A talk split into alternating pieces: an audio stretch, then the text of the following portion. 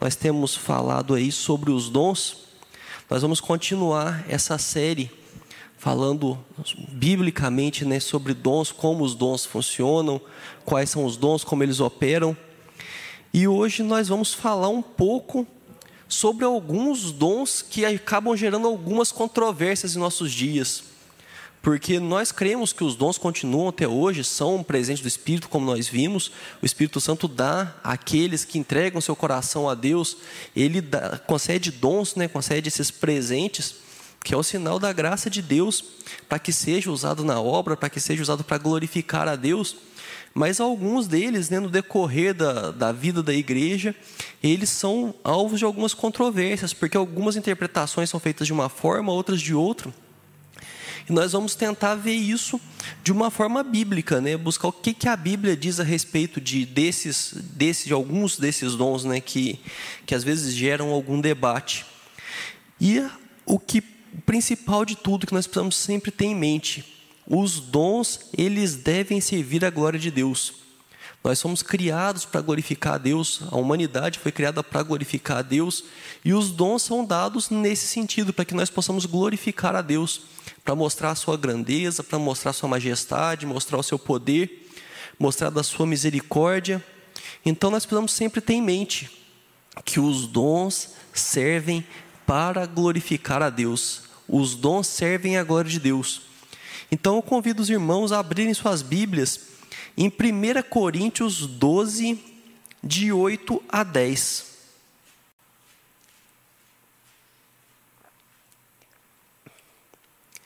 1 Coríntios 12, versículos 8 a 10. 1 Coríntios 12, de 8 a 10, tem uma, uma, das, listas, uma das listas de dons né, que encontramos na Bíblia. E diz assim a palavra do Senhor: Porque a um é dada mediante o Espírito a palavra da sabedoria, e a outro, segundo o mesmo Espírito, a palavra do conhecimento. A outro no mesmo espírito a fé, e a outro no mesmo espírito dons de curar, a outro operações de milagres, a outro profecia, a outro discernimento de espíritos, a um variedade de línguas e a outro capacidade para interpretá-las. Essa é a palavra do nosso Senhor. Nós não vamos tratar de todos os dons elencados aqui. Nós vamos pegar quatro que acabam gerando mais debates, que são os dons de cura, milagres, línguas e profecia. Nós vamos falar um pouco sobre cada um desses dons. Nós vamos estudar, olhar eles numa perspectiva bíblica e entender como eles funcionam. Eles ainda funcionam nos dias de hoje, eles deixaram de operar, como é que funciona. E nós vamos começar pelo dom de cura, que está lá no versículo 9. E quando a gente fala aqui do dom de cura, a gente está falando de uma cura sobrenatural.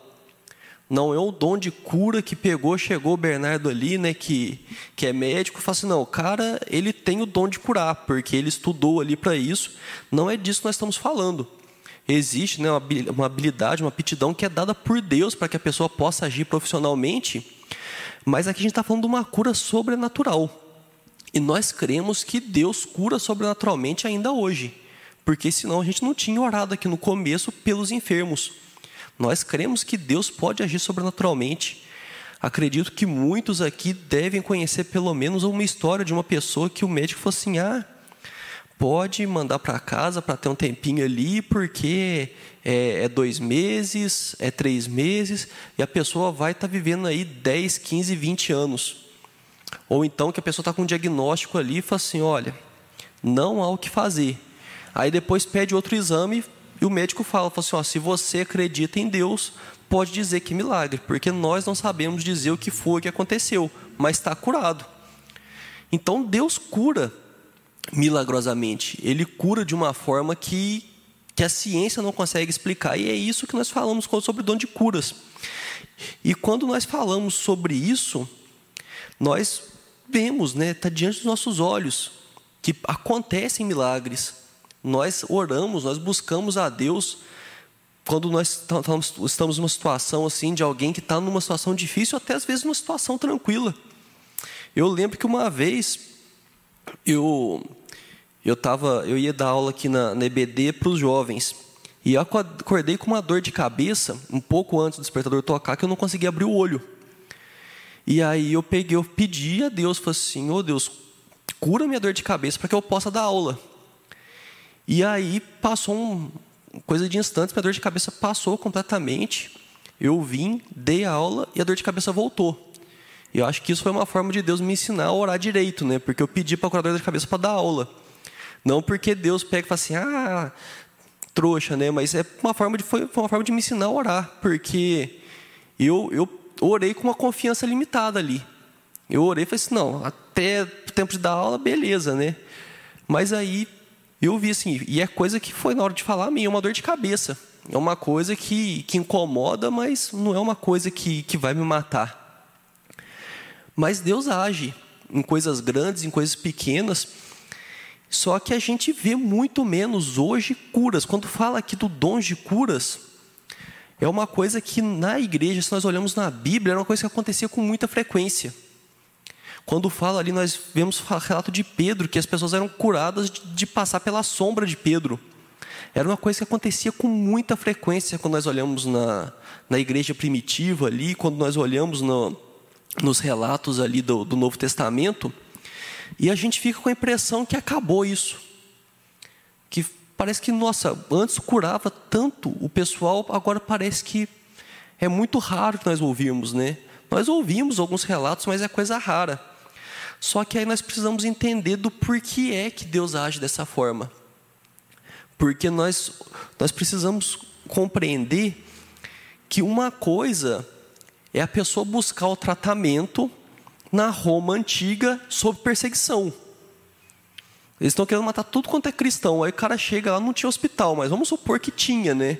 Aí ele chega lá na Santa Casa de Roma e pega e fala, fala assim: não, é porque eu tô com uma doença. Fala assim: ah, beleza, vem cá, vou curar. Pá, corta a cabeça do cara. Então, a, a necessidade de curas sobrenaturais numa igreja perseguida é muito maior do que nos dias de hoje. Hoje nós, graças a Deus, e isso é, é vem da mão de Deus, é Deus que abençoa pessoas para estudarem, para se dedicarem a isso, mas nós temos muito mais acesso. A gente sempre reclama da saúde, mas nós vemos assim que, querendo ou não, nós somos, nós estamos numa posição privilegiada, porque o, o SUS, o pessoal reclama do SUS e tudo mais, mas o SUS existe. E tem muitos países que não têm um sistema de gratuito de saúde. Então é uma coisa que nós precisamos louvar a Deus por isso. Que eu vi até uma um, um meme esses dias para trás que eu não sei se já viram essa, essa imagem circulando na internet, que era um médico que ele estava tratando de um de um paciente que ele não sabia ler. E aí ele pega, pegou e colocou assim, colocou umas fitinhas coloridas, né, adesivas nos, nas caixinhas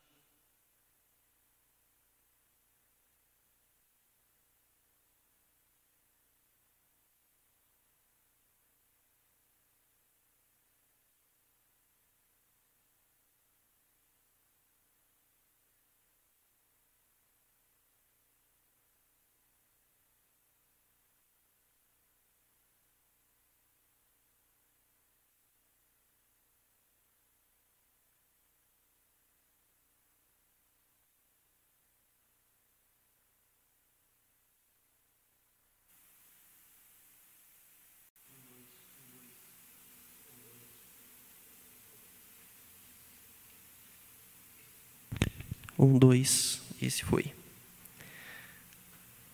Mas aí o, o, médico ele colocou algumas fitas adesivas coloridas assim na, nas caixas dos remédios e colocava a hora, né, para que ele pudesse tomar o, o, remédio na hora certa.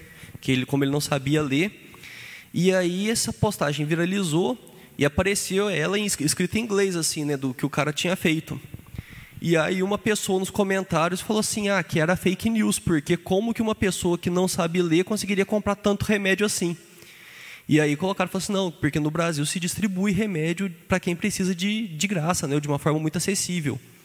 Então nós precisamos louvar a Deus porque nós temos acesso a, a esse tipo de coisa. Mas nós precisamos entender que quando nós vemos ali na, no contexto bíblico ali, era uma situação que não se tinha muito acesso a tratamento. Então, Deus, para manter o seu povo vivo, ele agia muito de uma forma sobrenatural, curando pessoas. Então, isso é uma coisa que a gente consegue, consegue distinguir porque que hoje não acontece tão claramente. E uma coisa que é interessante a gente pensar também na, no dom de cura é que o dom de cura, diferente de alguns outros dons, ele não é um dom permanente. Não é uma pessoa que ela tem o dom de cura e ela vai orar e vai curar. O dom de cura ele vai estar tá transitando entre as pessoas ali, de acordo com a necessidade encontrada por, por Deus, de acordo com a necessidade que Deus enxerga naquele momento. E é muito importante nós entendermos que ele vai estar sempre ligado, como dissemos antes, à glória de Deus. Porque pensa um pouco no mundo que a gente vive, uma pessoa que tem uma capacidade genuína de curar sobrenaturalmente pessoas. O que queria acontecer? a menos que a pessoa tenha um coração extremamente piedoso, a capacidade de subir a cabeça da pessoa e virar uma bagunça e ela querer roubar a glória para ela, dela ter uma oração poderosa e não que o poder venha de Deus é muito grande. Se você ligar na televisão, de tempo em tempo aparece um charlatão aí que é pego porque ele promete fazer curas milagrosas. E a pessoa ganha muito dinheiro com isso, faz um nome através disso. Então, a, o dom de curas ele age de uma forma muito de acordo com a demanda que Deus entende que haja. Então, quando nós pensamos, olhamos para isso, é importante a gente entender sobre o dom de curas é que Deus capacitou o homem para agir naturalmente. E quanto, onde ele mais capacita para o homem agir naturalmente, menos ele vai agir sobrenaturalmente. Porque é a ordem que ele criou para as coisas. Então, normalmente, quando tem formas do homem agir, Deus vai agir menos. E a gente vê isso muito na nossa vida. Se nós temos capacidade de fazer alguma coisa, a chance que Deus vai e faça aquilo por nós é muito remota. Você pega e fala assim, não, é porque eu quero, eu quero ganhar dinheiro para glorificar a Deus com a, com a minha prosperidade e tudo mais, só que eu não vou trabalhar. Ué, querido, aí complica, né? Porque tem uma forma, uma forma natural de acontecer isso. E Deus vai agir no sobrenatural. Mas o que tiver ao alcance do homem para agir naturalmente, ele vai permitir que aconteça naturalmente. Porque é assim que ele deseja que as coisas aconteçam. E aí, nós voltando ali para a ideia da glória, nós entendemos que ele vai agir, vai usar com mais frequência pessoas cujo coração não se deixa levar. Se uma pessoa tem uma inclinação para a vaidade, é muito provável que Deus não vai usar essa pessoa para conceder um dom desses, um dom que, que é muito capaz de assoberbecer a pessoa, e que palavra bonita, para deixar a pessoa soberba. Então, Deus vai Deus escolhe quem ele vai usar para isso. E aí nós passamos para o seguinte, que é muito próximo desse, que é o dom de milagres, que está no verso 10. E se você prestar atenção na, na, conjunção que é usada aí, você vai ver que Paulo, ao escrever isso, ele está tratando de uma coisa que é diferente das curas apesar de existirem curas milagrosas, quando ele fala de milagres aqui, ele não está querendo falar a respeito das curas, ele está falando de outros tipos de milagres. E aí o que, que nós podemos entender sobre isso? São coisas que são sobrenaturais e que não estão ligadas à cura. E como nós vimos no anterior, vai seguir o mesmo raciocínio que onde Deus capacitou o homem para agir naturalmente, ele tende a agir menos sobrenaturalmente. Se ele pega e levanta pessoas para fazer algo que, que de uma forma natural, de uma forma né, ordinária, é capaz de ser feita, é mais é menos provável que ele faça isso de uma forma sobrenatural. E aí o que, que acontece? Um milagre que a gente vê hoje com mais frequência é a expulsão de demônio. Porque você não vai conseguir expulsar um demônio de uma forma natural, né? Você não vai pegar ali um pedaço de pau e vai bater na pessoa até o demônio sair, porque não é assim que funciona. O demônio ele vai sair de uma forma sobrenatural. Ou então pegar e sacudir a pessoa, não tem uma forma natural de você expulsar um demônio. Então vai ser de uma forma sobrenatural. Então, uma operação de milagres que nós vemos nos dias de hoje é a expulsão de demônios. E outra vez, nós vamos ver isso com mais frequência em pessoas que não deixam isso subir a cabeça. Teve uma vez que foi interessante que a gente ouviu, num dos, dos evangelismos, a gente ouviu o testemunho de uma senhorinha, que ela foi dar o testemunho que sempre depois do evangelismo tinha um momento ali para dar testemunho, e ela contando que ela pegou, que ela foi, aí chegou na casa da pessoa, que entregou a Bíblia, perguntou se podia orar, a pessoa deixou orar, Aí o demônio manifestou, aí ela orou, expulsou o demônio e a pessoa ia na igreja ali no próximo culto. E contou desse jeito, assim como se não fosse nada. E aí foi saber que, que ela tinha assim muita ela, ela tinha uma através dela, né, Deus agia muito para expulsar demônios. Porque era uma pessoa que não não se impressionava com isso, não se deixava levar por isso. Ela não se pegava, denominava, né, Dona Fulana, expulsadora de demônios, né? o terror da capetaiada.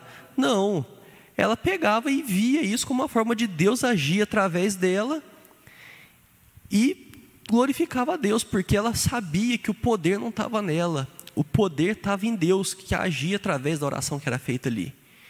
Então, igual como nós vimos lá no, no, nos milagres de cura, isso vai, vai acontecer muito, muito mais frequência em pessoas que não se deixam né, ficar se achando por conta disso. E da mesma forma, quando, como nós falamos ali, que acontece, né, que varia muito no lugar, nós ouvimos muito mais relatos de milagres em campos missionários.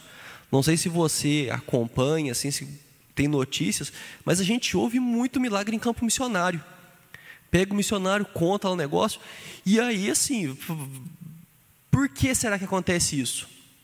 Por que será que no campo missionário acontece muito mais milagres do que na nossa vida? É porque o missionário tem mais fé que os outros crentes?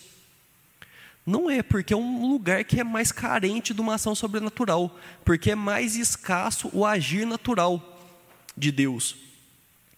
E aí a gente ouve, tem uma história que eu, que eu ouvi assim, de uma pessoa contando que tava, era uma família missionária, estava no Afeganistão, era um casal e três filhas e tinha tido um problema, né? Estava tendo uma crise aqui no Brasil e com isso o sustento deles lá estava comprometido, que eles viviam de ofertas. E eles estavam com o aluguel já atrasado e eles não tinham dinheiro para pagar o aluguel. A dona da casa desconfiava que eles eram cristãos, estava doido para poder mandar eles embora, para poder despejar a família. Estava querendo só um motivo, queria que eles atrasassem um dia de aluguel para poder despejar. E eles não tinham para onde ir, a perseguição tinha aumentado no Afeganistão naquela época, ia ser muito difícil de arrumar outro lugar para ficar. E aí a mulher saiu para orar. E ela foi para orar e orou, baixou a cabeça começou a orar, clamou a Deus, né? colocou diante dele, abriu o coração. E a hora que ela levantou a cabeça, tinha uma, uma mulher de véu e entregou um envelope para ela. Estava num lugar assim que era um campo né, de, um campo aberto assim, entregou um envelope para ela. Aí ela pegou, abaixou a cabeça para ver o que tinha no envelope, tinha a quantia exata que ela precisava para pagar o aluguel. A hora que ela levantou a cabeça para agradecer, cadê a mulher? A mulher sumiu. E não tinha como, por mais que fosse o Usain Bolt ali, ela não ia conseguir sair correndo e sumir do campo de vista dela, porque era um campo aberto muito grande. E ela falou que ela tem certeza absoluta que foi um anjo que pegou e materializou ali e entregou dinheiro para ela mas é um, lugar que, que havia necessidade de um agir sobrenatural. Certamente a oração dela, a oração de pessoas aqui que não podiam contribuir financeiramente com a missão, mas que estavam ali pagando o preço em oração, e Deus agiu sobrenaturalmente, Deus agiu de uma forma milagrosa na vida dela. Então, milagres acontecem ainda hoje, mas, como nós vimos nas curas, é bem pouco provável que Deus haja sobrenaturalmente onde o homem pode agir naturalmente. Pensando aqui no contexto nosso de Brasil, é muito mais difícil que uma pessoa receba um anjo para pagar o aluguel, sendo que aqui nós temos uma igreja, nós temos irmãos que são chamados a suportar um ao outro. a dar um suporte ao outro, cuidar uns dos outros, do que numa igreja que eles mal conheciam cristãos, que eles eram perseguidos. Então precisamos entender isso. Aí nós passamos para o terceiro dom que nós falaremos, que é variedade de línguas, que está ali no versículo 10. E aqui já começa a complicar um pouco mais a questão das controvérsias, né? E primeiramente a gente vai fazer algumas considerações a respeito do dom de línguas. A primeira é que o dom que é mencionado aqui, ele é diferente daquele que é narrado em Pentecostes. Em Pentecostes era uma capacidade das pessoas de ouvirem e compreenderem línguas que não eram delas. Era chegar uma pessoa aqui e começar a falar em polonês e eu conseguir entender, como se estivesse falando em português. Aqui não, aqui realmente é uma língua desconhecida, a pessoa falar numa língua que ela não sabia falar. E prova disso é que o texto aponta a necessidade de intérpretes aqui, que vai justamente no oposto do que acontecia em Pentecostes. Pentecostes era uma, uma a, em, se for pensar naturalmente, deveria ter uma necessidade de intérpretes e foi tirada essa necessidade. Aqui é uma língua que cria uma necessidade de um intérprete. E muito importante disso, não há ligação bíblica evidente do falar em línguas com batismo no Espírito Santo. Falar que ah, não, porque a pessoa foi batizada no Espírito Santo porque ela começou a falar em línguas. A gente não consegue respaldo bíblico para poder dizer isso. Na verdade, quando nós falamos de batismo com o Espírito Santo, o que a gente pode ver de evidência é o fruto do Espírito. Por isso nós queremos que o batismo do Espírito Santo ele ocorre na conversão, quando a pessoa reconhece Jesus como Salvador da vida dela. Nesse momento a pessoa recebe o Espírito Santo e a presença do Espírito Santo na vida dela vai ser evidenciada pelo fruto do Espírito, ou seja, uma mudança de conduta. A pessoa vai começar a demonstrar amor, longanimidade, benignidade, domínio próprio. Então, evidência do batismo com o Espírito Santo é muito mais uma mudança de vida, uma mudança do jeito de ser. Que às vezes você pega, se você conhece uma pessoa, principalmente quando a pessoa converte um pouco mais mais velha, já a pessoa já converte adulta. Aí às vezes é mais notório isso, você pega e fala assim, nossa, mas você nem parece uma pessoa. Aí você pode falar assim, mas eu não sou a mesma pessoa, porque eu sou um novo homem. E é verdade, porque o Espírito Santo faz isso. O Espírito Santo nos transforma em novas pessoas. E a evidência do batismo do Espírito Santo é esse novo homem. E é por isso que às vezes a gente estranha da pessoa pegar começar a ir na igreja, estar tá frequente no culto, estar tá ali todos os dias, a pessoa não muda. Nós sabemos que, que cada pessoa tem o tempo, Deus age diferente em cada um, mas quando não frutifica, a gente começa a falar assim, ué, mas o cara parece que falou que é crente, mas continua do mesmo jeito, se não tiver pior um pouco. A gente desconfia, porque o fruto do Espírito é a evidência do batismo do Espírito. Mas falando dos dons de línguas, mais adiante aí na carta, no capítulo 14, se você quiser ler comigo os versos 13 e 14.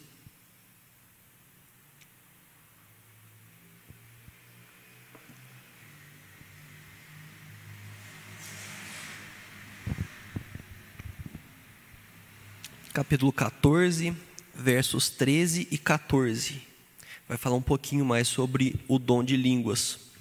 A palavra diz assim: pelo que o que fala em outra língua deve orar para que a possa interpretar. Porque se eu orar em outra língua, o meu espírito ora de fato, mas a minha mente fica infrutífera. O que, que nós vemos aqui a respeito do dom de línguas? Primeira coisa, é uma oração. No verso 14, fala: pelo que o que fala em outra língua deve orar para que a possa interpretar. Porque se eu orar em outra língua, então ministração em língua estranha já é uma coisa que fica um pouco a pessoa pegar e subir para dar um sermão em língua estranha. Já não fica muito dentro do texto aqui. É uma oração. Então, logo, é algo dirigido a Deus e não aos irmãos. A oração em língua estranha, quando se fala em língua estranha, é algo que é dirigido a Deus e não à congregação. Se eu subir aqui e começar a dar um estudo ou, ou pregar um sermão em língua estranha, já não está muito em acordo com o que está escrito aqui nesse trecho que nós lemos. Uma outra coisa, no verso 13, a pessoa que ora em língua, ela deve orar para que consiga interpretar. A capacidade de orar em língua estranha, ela não vem atrelada necessariamente à capacidade de interpretar. O verso 13 diz isso, que deve orar para que consiga interpretar. Por quê? No verso 14 vai falar que a princípio a pessoa não entende o que ela ora. Ela começa a orar em língua estranha e ela não entende o que é que ela está orando. E a, vou reler aqui, olha, porque se eu orar em outra língua, o meu espírito ora de fato, mas a minha mente fica infrutífera. E com isso vem a conclusão do que é dito no versículo 4. Se você quiser voltar rapidinho, que um trecho dele diz: O que fala em outra língua a si mesmo se edifica.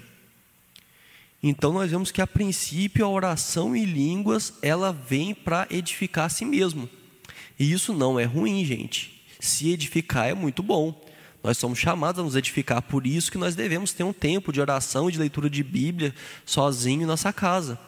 Nós somos chamados a edificar nós mesmos. É lógico que é o Espírito Santo que opera isso tudo. Mas quando nós nos edificamos é algo que é bom, que agrada a Deus. Mas aí, no, um pouquinho mais para frente agora, nos versículos 27 e 28, ele vai trazer a forma de expressar durante o culto público. Porque é proibido a pessoa orar em línguas no culto público? Não é proibido. Mas aí os versos 27 e 28 vai trazer como que isso deve ser feito.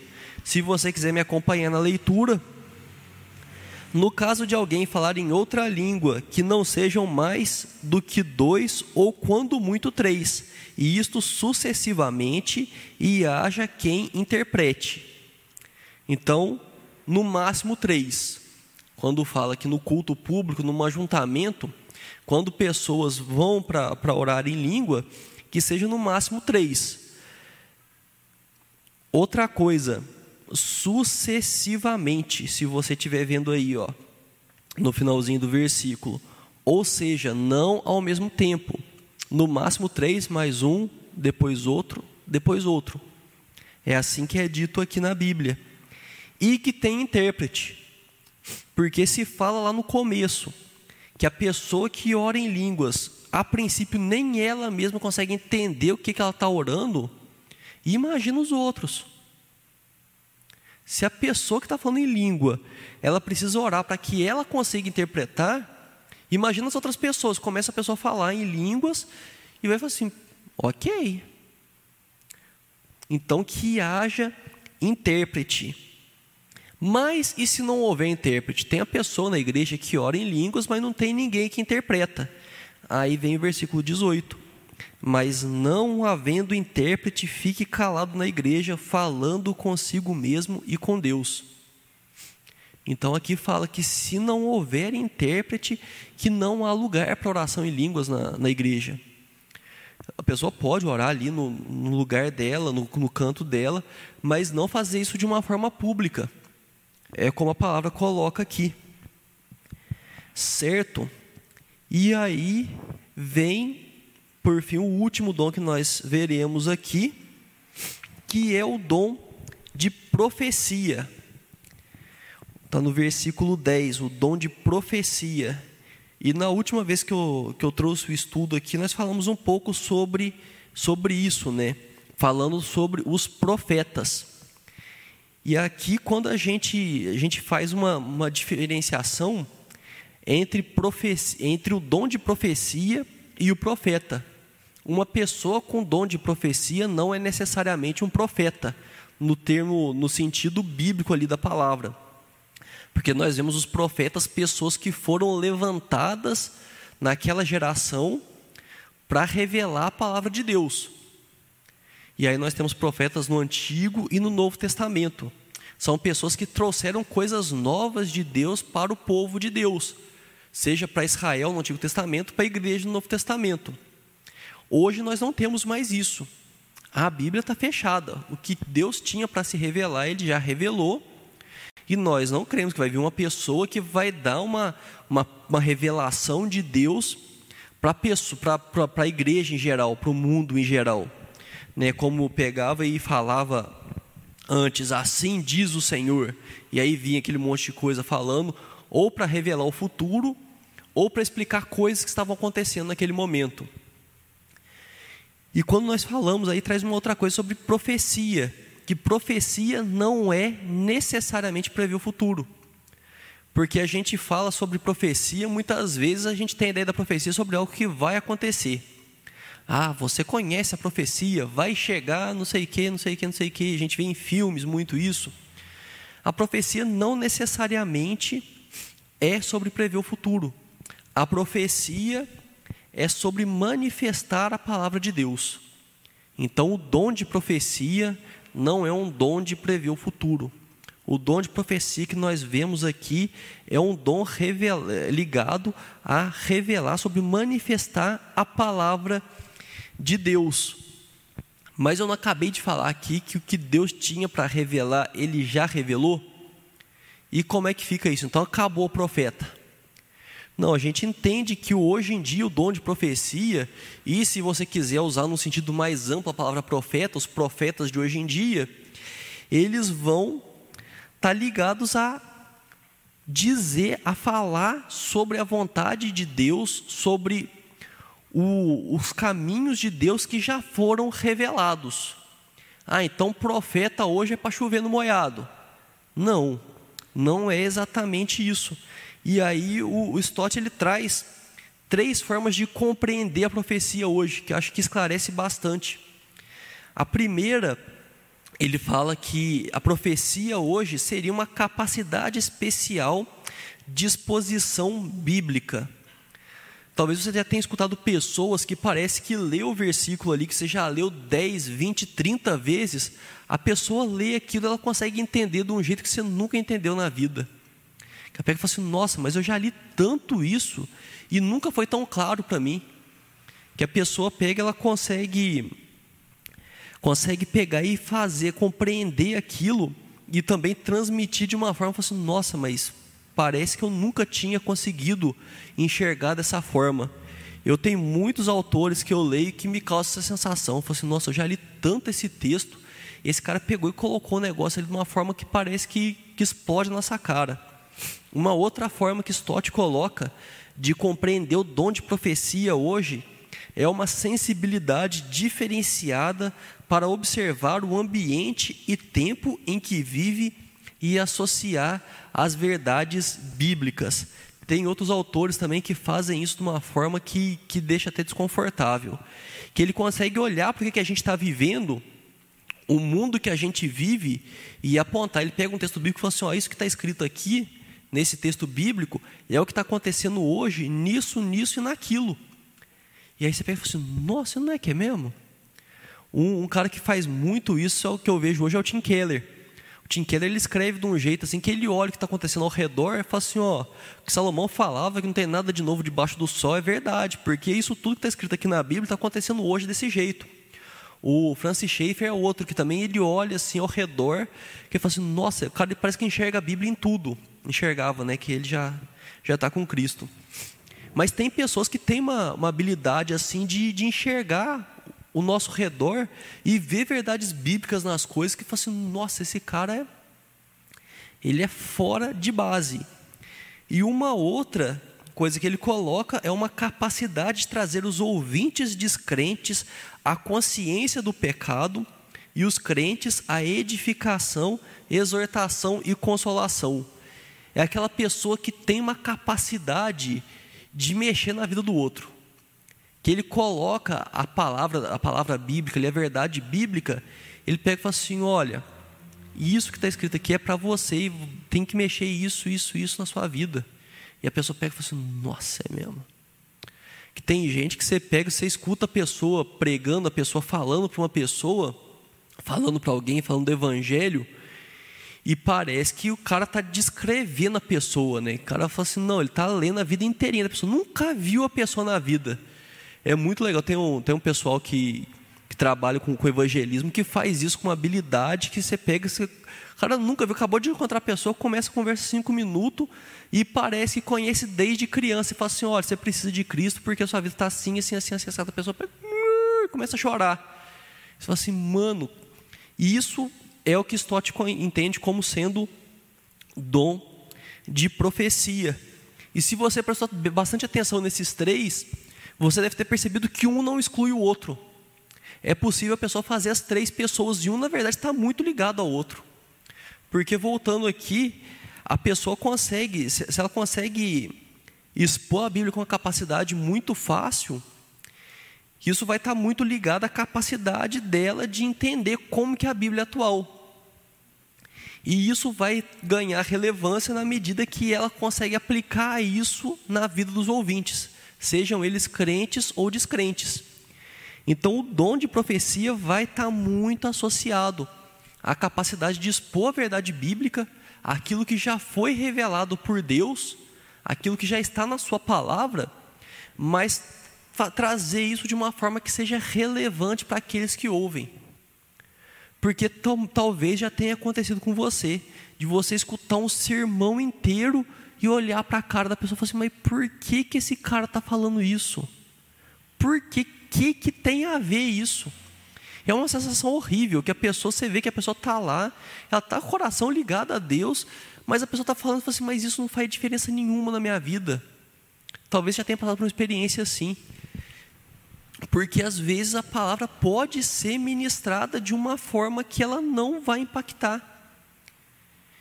E eu acredito plenamente que a palavra lançada não volta vazia, mas o nosso ouvido humano às vezes não consegue captar isso. Enquanto tem outras pessoas que você ouve a pessoa falando assim: Nossa, mas o cara está me dando indireta? Eu nunca vim aqui, parece que o cara está me dando indireta. Será que alguém passou a, a minha ficha para ele, falou para ele que eu vim aqui? Será que aconteceu alguma coisa? E é nisso que se mostra o dom, que Deus capacita algumas pessoas para que consiga falar da palavra dele de uma forma muito viva, de uma forma que seja muito presente nos dias de hoje, de uma forma que parece que assim, nossa, mas esse, esse cara está falando comigo, esse cara está falando da minha vida. Ou então assim, realmente eu preciso mudar. Ou também outras, né, que você pega e fala assim, nossa, resposta de oração. Falei com Deus hoje cedo sobre isso. Estou chegando aqui, estou ouvindo esse negócio. Só pode ser Deus. E é Deus. Deus que age de uma forma muito louca aí que a gente não consegue entender. Que às vezes nós, nós saímos de casa, às vezes nós vamos, nós vamos ao culto por obrigação, porque a gente está acostumado a ir no culto. Ah, porque domingo é dia de ir no culto, às 5 e meia, ou às 7 e meia, ou ligando na live, e nem está muito com vontade. Mas aí chega e fala assim: nossa, ainda bem que eu vim ao culto, porque Deus queria falar comigo. Uma coisa que é verdade: Deus quer sempre falar com você. Tem dias que ele fala um pouco mais alto, mas Deus quer sempre falar com você. E não dependa só de outras pessoas. Aqui nós estamos falando de um dom de pessoas que são levantadas para isso, mas o Espírito Santo nos capacita para ler a Bíblia, para compreender. E muitas vezes ele vai falar muito mais com a gente, lendo diretamente a palavra dele.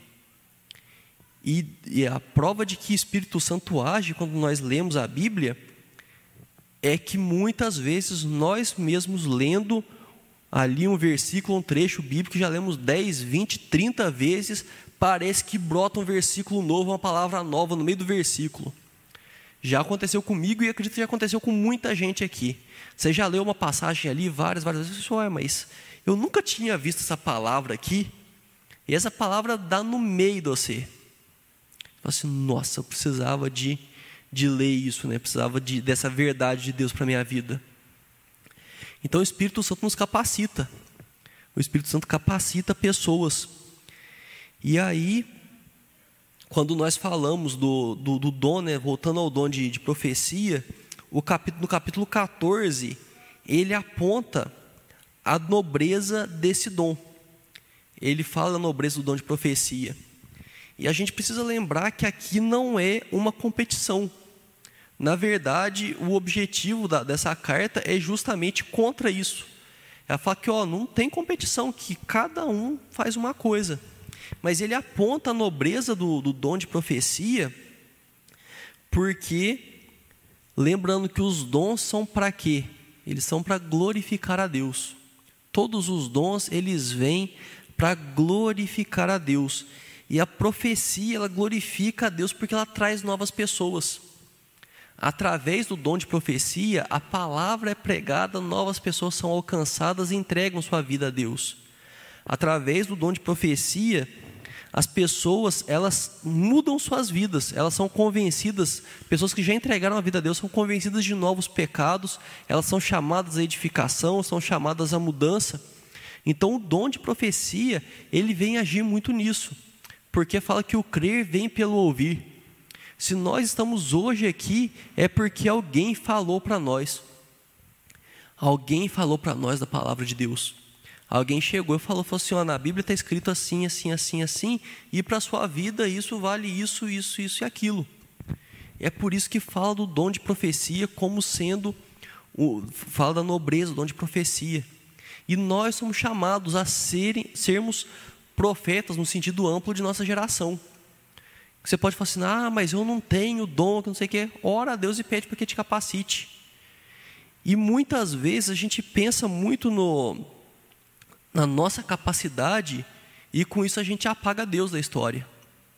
Nós deixamos de falar de Deus para as pessoas, falar do amor de Deus, falar da salvação em Cristo, porque nós pensamos muito na nossa capacidade de falar e deixamos de lado da capacidade do Espírito Santo de convencer a pessoa. Nós ficamos tão preocupados com o que a gente pode fazer que a gente esquece do que é que Deus faz. Nós falamos aqui já mais de uma vez que Deus não age sobrenaturalmente na onde que o homem pode agir naturalmente. O agir naturalmente é falar do amor dele. E o sobrenatural é ele convencer do pecado.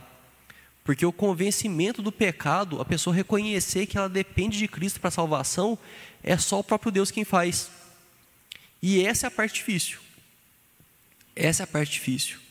Falar é fácil. O povo gosta de falar, né? Que ah, falar até papagaio fala. Então, se até papagaio fala, por que, que você não fala? Por que, que a gente não pega e fala? Às vezes só pega e fala assim: ó, Jesus te ama, viu? Ele tem uma vida melhor para você. Às vezes só falar isso. Que só você assim, ah, mas que vida melhor que é essa? E aí depois você vai. E ah, mas eu não sei o que falar. Ora, pega e fala assim, ó Deus, eu vou fechar os olhos, vou morder a língua e o que for para o Senhor falar, você coloca na minha boca aqui para falar. Porque Deus quer que pessoas ouçam dele. Deus quer falar o coração das pessoas. Então esteja aberto a falar de Deus para as pessoas e não confie na sua capacidade. Confie na capacidade de Deus de convencer pessoas do pecado.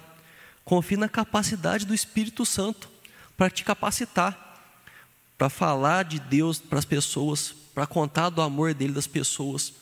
Porque é muito mais provável que alguém ouça de você que conhece do que de uma pessoa que seja muito eloquente e ele nunca viu na vida. Então esteja pronto a falar de Deus para as pessoas.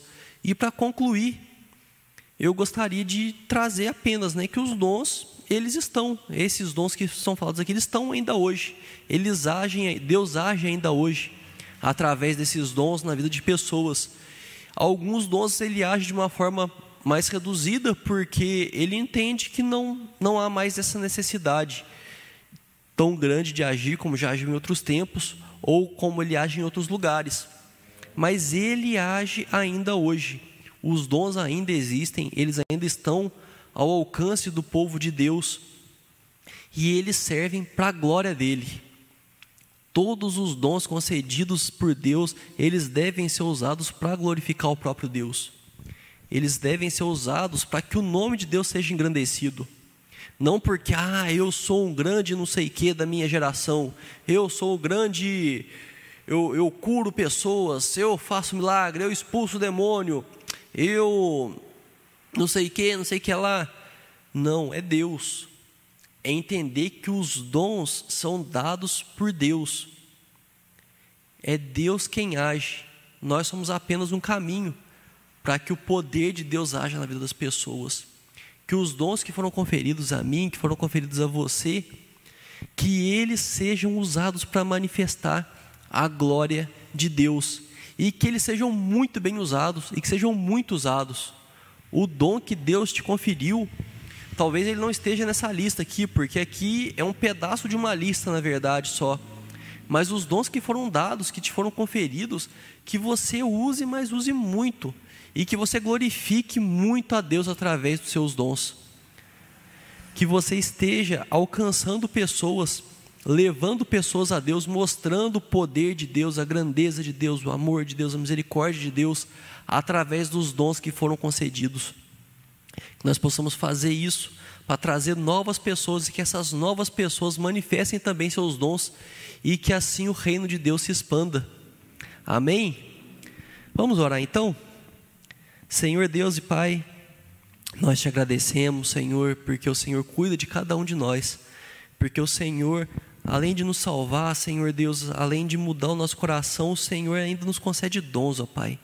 O Senhor concede dons ao seu povo, equipa para que haja em sua obra, Senhor Deus.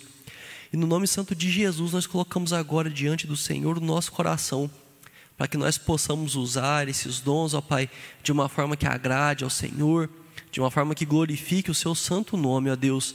Nós te pedimos que cada um dos dons, ó Pai, que seja multiplicado, Senhor Deus, mas que seja multiplicado para manifestar o seu amor, da sua misericórdia, Pai. Nós queremos te pedir que o Senhor use a vida de cada um, que o Senhor use os dons concedidos na vida de cada um, para que novas pessoas sejam alcançadas, para que haja salvação, Senhor Deus, na terra, para que haja festa no céu, Senhor Deus, para que a sua igreja seja aumentada aqui, para que nós possamos conhecer mais dos seus filhos, Senhor Deus e que esse mundo possa, Pai, conhecer da tua face através da sua igreja que milita aqui na terra, Senhor Deus. No nome santo de Jesus, nós clamamos que o Senhor dê uma boa tarde a cada um aqui, Senhor Deus, a cada um que está acompanhando de casa, Pai.